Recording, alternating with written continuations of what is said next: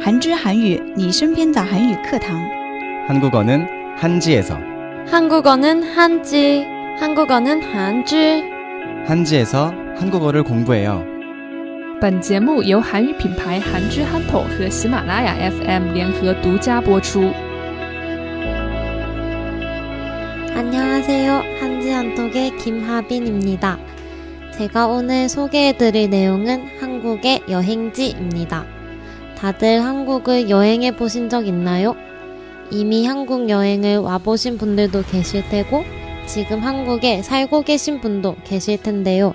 저는 오늘 많이 알려진 한국 여행지보다 비교적 덜 유명한 한국 여행지에 대해 소개해 드리려고 합니다. 소개하기에 앞서 우선 한국의 유명한 여행 장소들, 외국인들이 가장 여행을 가고 싶어 하는 장소에는 어디가 있을까요? 제가 중국인 친구와 이야기해 보았을 때 그 친구는 서울과 부산 그리고 제주도를 가보고 싶다고 했습니다. 이 세 장소는 이미 외국에도 많이 알려져 있고 한국 사람들도 여행을 많이 가는 곳인데요. 여러분도 이미 알고 있거나 가보신 분들도 계실 것 같아요.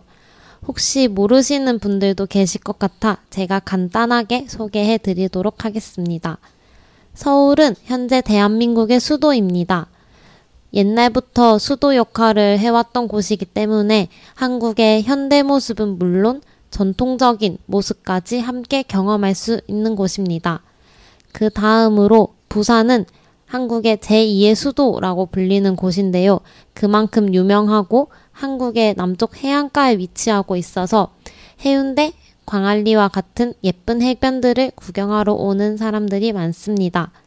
마지막으로 제주도는 한국인들도 여행을 많이 가는 곳으로 유명한데요. 한국 제일 남쪽에 있는 아름다운 섬입니다. 저도 제주도 여행을 두 번 정도 갔었는데 맛있는 음식도 많고 구경할 것도 많아서 굉장히 재밌었습니다. 그렇다면 이 세 도시 말고 한국에서 여행을 하기 좋은 도시는 또 어디가 있을까요? 저는 첫 번째로 강릉을 소개해 드리고 싶습니다.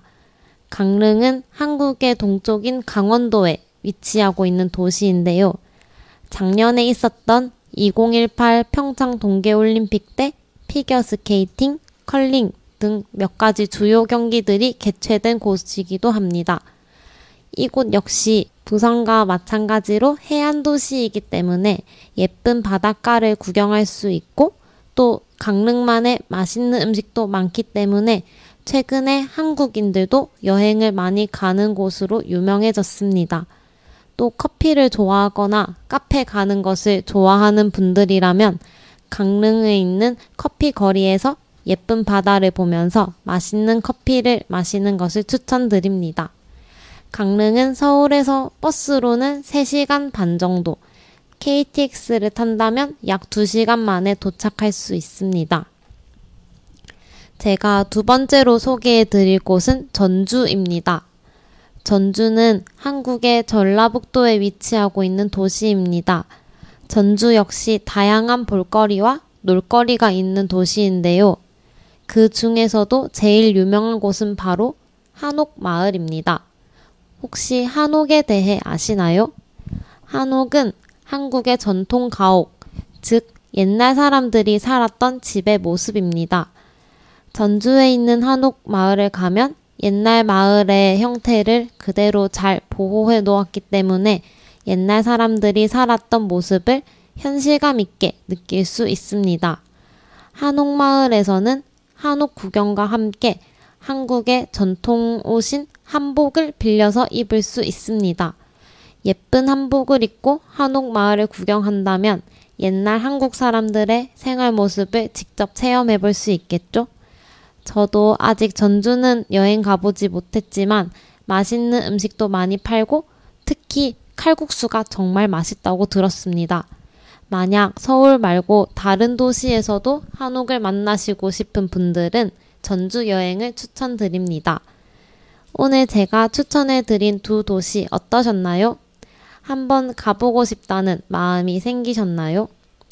이 두 도시 말고도 한국에는 예쁘고 아름다운 도시들이 많으니까 기회가 있다면 다음에 또 소개를 해드리도록 하겠습니다. 들어주셔서 감사하고 그럼 다음에 만나요.